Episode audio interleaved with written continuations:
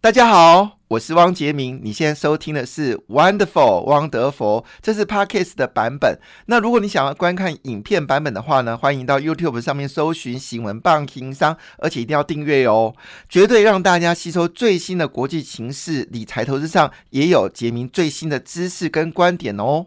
好，我们来看一下全球股市啊。那全球股市在昨天表现相对是比较稳定的。道琼工业指数呢是上涨零点一五个百分点，主要是因为参众议会传出好消息喽，美国可能有纾困的方案会通过，真是千呼万唤始出来。当然，呃，昨天也有新的疫苗的讯息啊，英国的这个最新的状况呢是呃第二期出来了。那这出来结果呢，哇，相当惊人。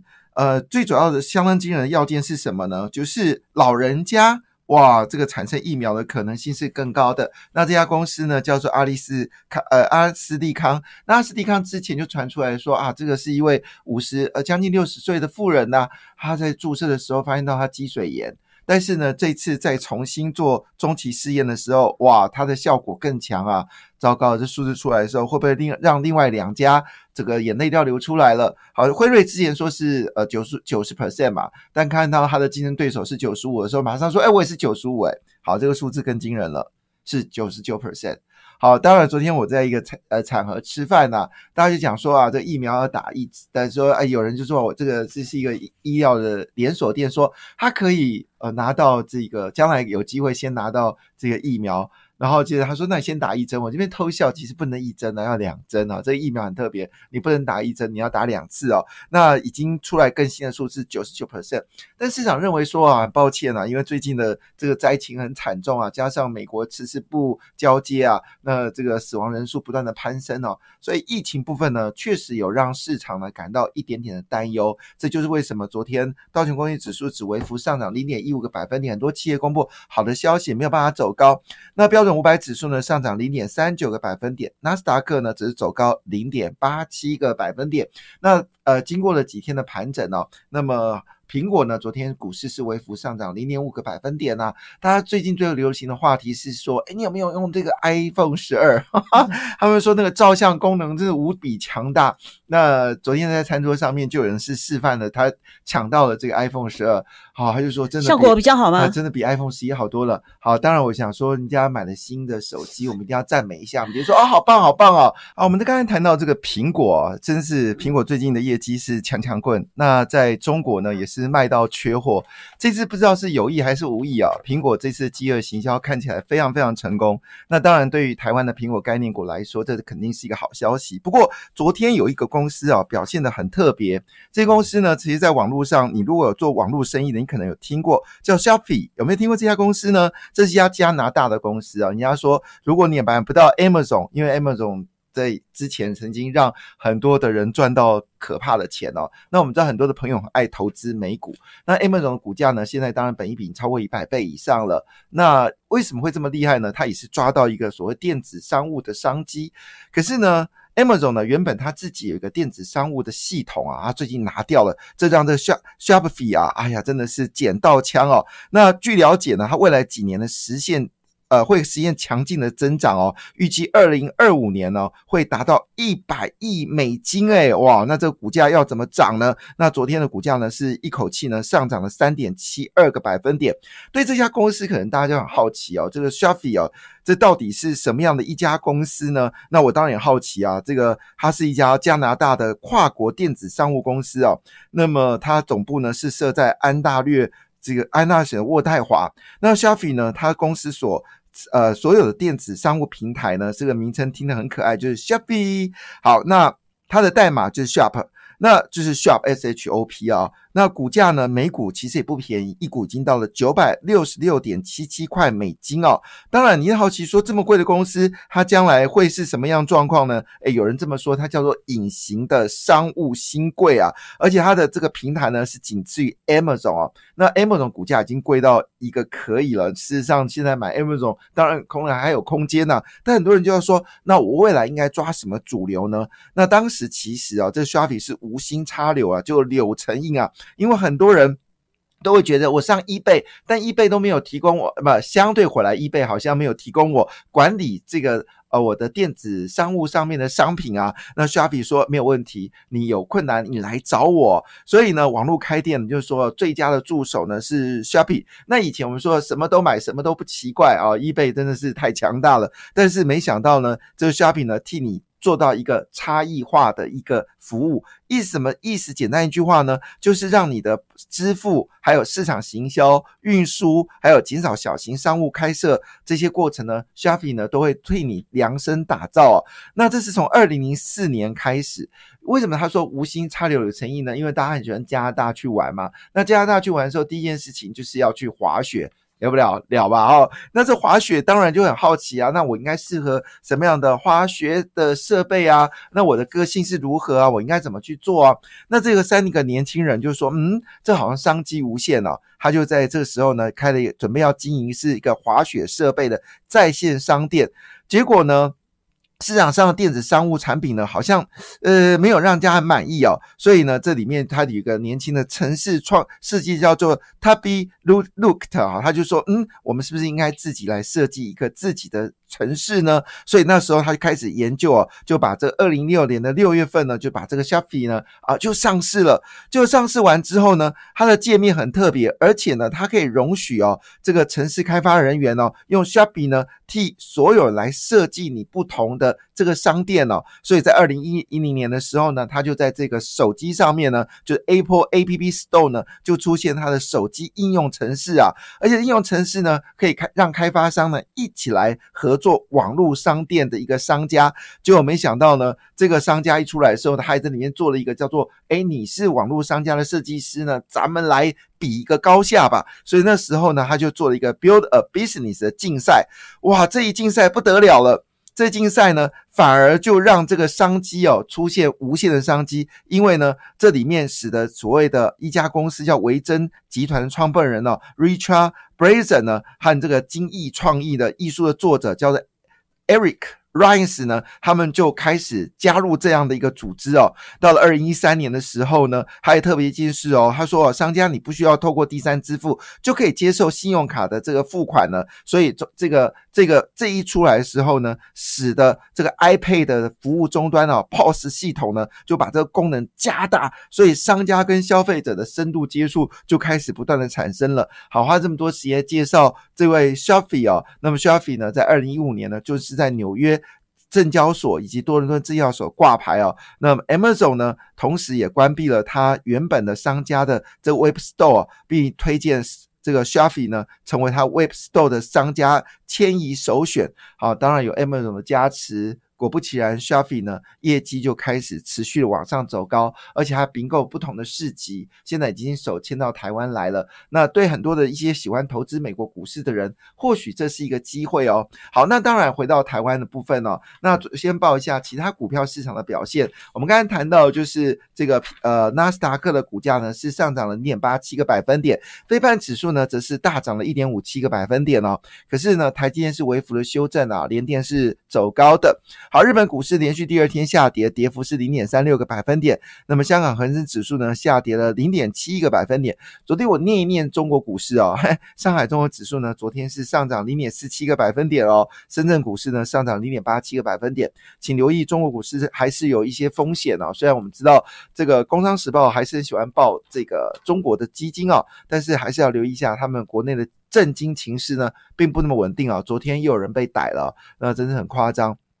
好，那欧洲股市呢是比较表现比较疲软的。英国股市下跌零点八零个百分点，法国股市下跌零点六七个百分点，德股市的下跌零点八八百分点。主要是因为疫情的关系呢，似乎还是有一个令人担忧的状况。亚洲股市呢，除了印尼股市之外，其他股市呢是全面下跌的一个状况。跌幅比较深的是印度股市，跌了一点三一个百分点，马来西亚则跌掉一点三一个百分点呢。但这个下跌呢，基本上是在上涨过程当中一个修正呢。坦白讲。讲应该还是属于一个稳定的一个状态哦。那回到台湾市场哦，台币呢是直接冲高到二十八块五哈，真的没听错，再次敲二十八块五啊。当然，这个央行是有去冲刷了哈。那么冲刷呢，最后回到了二十八块点八一八哦，不过我们一直在试探呢，会没有机会突破二十八块五？之前曾经到二十八块，如果我没记错，曾经到突破二十八块五了。那现在价格呢，在二十八块五零五的部分哦。那当然，央行是把这个责任推给所谓的反向 ETF 啦，哈，所以金管会呢就出了一个决定，说，嗯，好，现在外资呢。最多持有这个 ETF 不能超过百分之三十，这个 ETF 的厂商来说是造成极大的困扰。它必必须呢，在这个控制反向的时候呢，必须对外资呢设一个门槛。哎，对不起，你超过了百分之三十，不准你买。这件事情我倒很好奇哦，到底在证交所要怎么去处理？它是不是要对所有的外资呢设一个期限哦？我不太认为说真的就是一个反向 ETF 就造成台币升值，我觉得这是有点怪怪的哈。那我支持市场就是一个开放的一个格局，任何人都可以去做避险的工具。那么所谓任何人都可以做避险工具，因为市场要交易大，你不能单向去让所谓的特殊什么避险啊，你要被控制啊，我们又不是共产国家。所以呢，我们就举个简单的例子好了。我记得当时哦，央行说。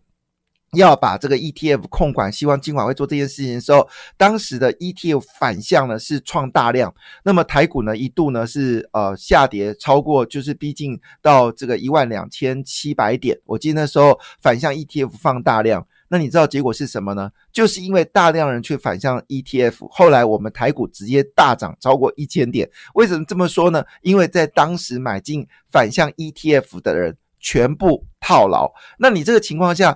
就是套牢的量越大的时候，它反弹的力道就更惊人，因为大家做错方向嘛，就急急如律令啊，就赶快把这个反向 ETF 赶快卖掉，然后转进做多的。所以股票市场呢，这空头越多的时候呢，反弹就越剧烈哦。所以资本市场很有趣，就是上涨其实是为了下跌，下跌其实为了上涨。那当你跌够深的时候，反弹力道就强了；当放空的越多的时候，回补力道就往上走高了。那按照这样的话，金管会应该鼓励融资哦。哎，对不起啊，融资是做多嘛，但是你们听过多杀多呢？那么我很遗憾哦，这个金管会呢做出一个很奇怪的决定哦，就是他要控制外资呢啊，不能买超 ETF，超过百反向 ETF 不能百分之三十。嗯，我不能说蠢。但是呢，春天两只虫呢，在金管会是特别多哦，我也没有什么好说的。好，但是回头来一下，到底全球的经济状况是如何呢？好，我们刚才讲牛津大学跟这个阿斯特捷利康哦，已经做了第二期的这个临床测试，结果非常好，特别是老人家的副作用呢是减少许多，跟上次的这个状况呢已经有很大的差别。所以牛津大学预期哦，第三期的试验呢。在年底就会出炉了。那据了解，它的免疫性呢，是产生抗体的几率呢，是高达九成九哦，更加惊人。那我们之前台康生哦，曾经考虑要替这个牛津大学跟这个阿斯。呃，特利特杰利康呢做所谓的就是代工，但这个消息太早曝光了，我也不知道谁那么急要把这个消息给曝光啊，最后是无疾而终啊。如果这是真的话，对台湾是有利的。那我们真的台湾真的不要急着说，这时候赶快要跟谁去签这个疫苗？我觉得在野党这部分，你真的也不要做太多的预测。其实疫苗是一个国力的延伸，我支持台湾必须要有自己的疫苗，而不是用国外的。我们必须要支持台湾，因为如果你买进国外的话，其实对台湾来说是影响很大。以目前来看呢，其实就算你真的要买，台湾疫情这么好，你也买不到，好不好？我们上次已经解释这件事情了。不过因为谈到这个生计哦，昨天。一档股票非常凶猛，叫信国。我们知道信国呢，之前因为一些利空的消息呢，股市有些回回档啊。那信国也是这波生技股的一个主流股。那么他最近公布了一件事情啊，他的新药的三期临床非常顺利哦，三期哦。那么是治疗什么？治疗这个胰脏癌新药，叫做 SB 五。PC 哦，你要知道一个新药都要砸个五十亿啦，你没有四五十亿哦，你不要玩新药，这是不可能事情。当然，它可能如果做出来这个利润就很惊人了。那股价呢，已经开始回头往上翻身了。经过长期的修正呢，最近呢已经开始站到均线了。昨天的收盘价呢是五十五点一哦，是站上各项均线，K D 指标呢也都翻多了。那么信国的 S B 零五 P C 哦的适应症呢是适合。晚期或者是已经转移的胰脏癌哦，那我们知道，通常得到胰脏癌就是准备嗝屁啊。那这个药品如果一旦成功的话，对于这个世界会有很大的改变。那据了解呢，现在它已经在。美国、台湾、法国、匈牙利、南韩跟俄罗斯、以色列哦，那么七国进行收案，那么预计明年第三季初呢就可以做结案报告了。所以也就是说明年的第三季，当然还有一段时间哦。那么这三期这个用药呢就可以正式的贩售。那如果你在美国就会担心啦，因为美国还是要经过作为中间商的一个推荐。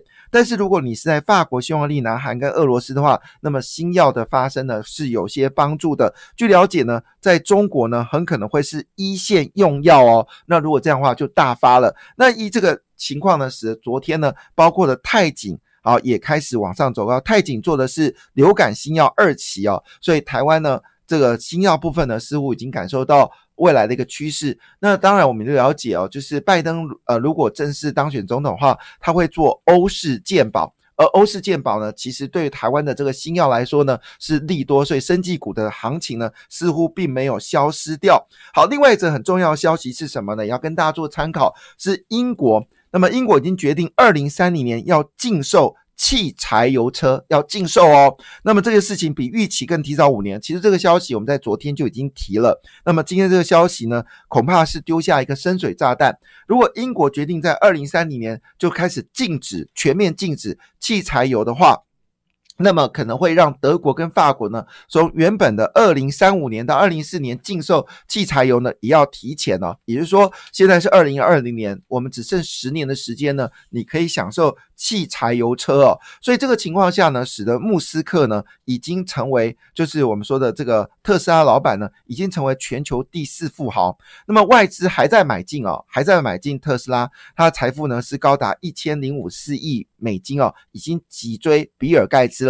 所以，如果你在过去一段时间错失了电商跟社群网站的股票，那么你这一波你不能再错失电动车了。但你会说啊，穆斯克股价很高啊，好，那我们没关系，穆斯克股价很高，他那你可以找供应商哦。那么童子贤直接说很白的一句话，他说哦未来的评估是成长十倍到二十倍的成长空间哦。那么童子贤呢，他说未来的这个电动商机呢？所扩充的行行业呢，包括了被动元件、充电窗，还有。网通这个行业呢，相当惊人，我们一定会找专业人士哦，然后讨论这个主题，因为这是一个很庞大的商机哦。那么在昨天呢，被动元件股价已经往上攻坚了，而且逆势走高。国际股价，呃，国巨的股价呢是再创破绽新高哦，包括奇力新、华新科就跟着往上走高。那包括电源供应线的族群呢，也开始跟进了。那我认为这些股族群呢，你一定要有一个长线的思考逻辑，千万不要用短线来做思考。当然它。线型也非常美，那其中我们最具代表性的就是国巨跟台达电了。那台电股价呢，相对是比较高的。那其中还包括其他这三家公司呢，也被关注哦。那分别是六二零三的海运电，还有三零七八的乔威。以及三零三二的尾讯呢，都麻烦各位，这种股票你不要用短线交易的思维，要把长线的这个这个呃距离远距远光把它拉长。二零二一年四大具有主流性的产业，其中一个就是被点名是车电哦，那当然包括国巨、新昌电、和珍堂、大益、齐立新。以及华新科都被点名哦，未来在所谓的车电股里面呢是重中之重哦。好，那当然在这个情况之下呢，事实上呃整个被动元件呢第四季是暗战哦，因为已备货潮。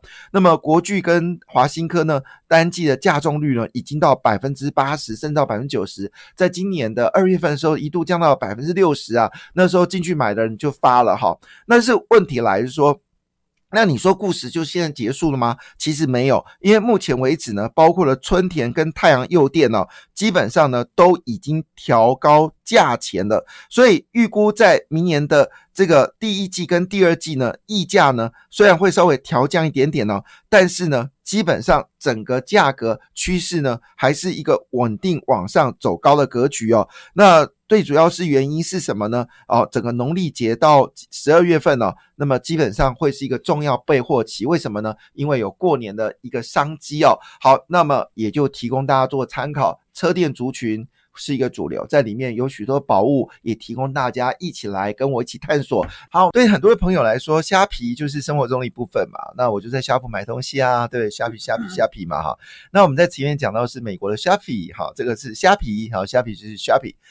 呃，这个虾皮到底背后是什么样的一个资金来源？哈，那当然，如果你只是一个电商，我们就算了，你就用所谓的第三方支付经营，我也觉得 OK。可是你现在已经开始要到所谓的电子支付，那可就不是一件小事情了。这已经是跟台湾的金管会牵到钱的事情，已经是跟金管会有关了。那当然，这些事情呢，金管会之前是通过了虾皮可以做电子支付执照啊，哈。